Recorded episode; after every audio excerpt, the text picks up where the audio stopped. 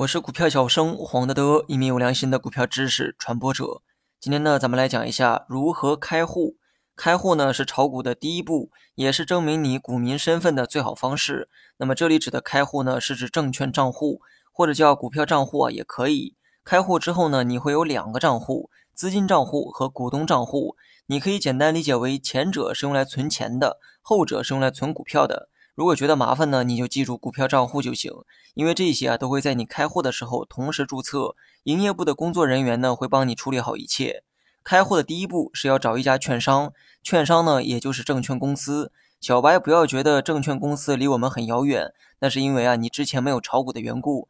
其实呢，他们一直存在于我们的生活中，就像随处可见的银行一样，证券公司呢也是金融机构。他们呢也有自己的营业部，办理开户的话，只需要找一家券商营业部即可。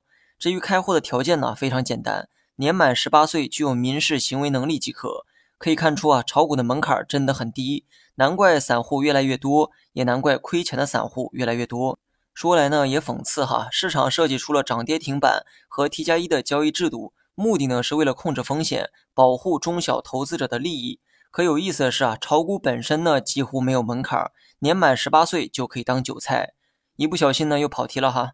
满足开户条件之后，你呢就可以找一家证券公司办理开户业务。在这里啊，我还要强调一点，由于近些年互联网业务啊越来越普及，很多金融业务都可以在网上进行，开户也不例外。如果你懒得出门，你也可以在手机应用商店搜索某家证券公司的全称，下载该公司的 APP。然后呢，在 A P P 内完成开户步骤呢非常简单，按照提示完成即可。有的人呢可能会问，选哪家证券公司开户比较靠谱？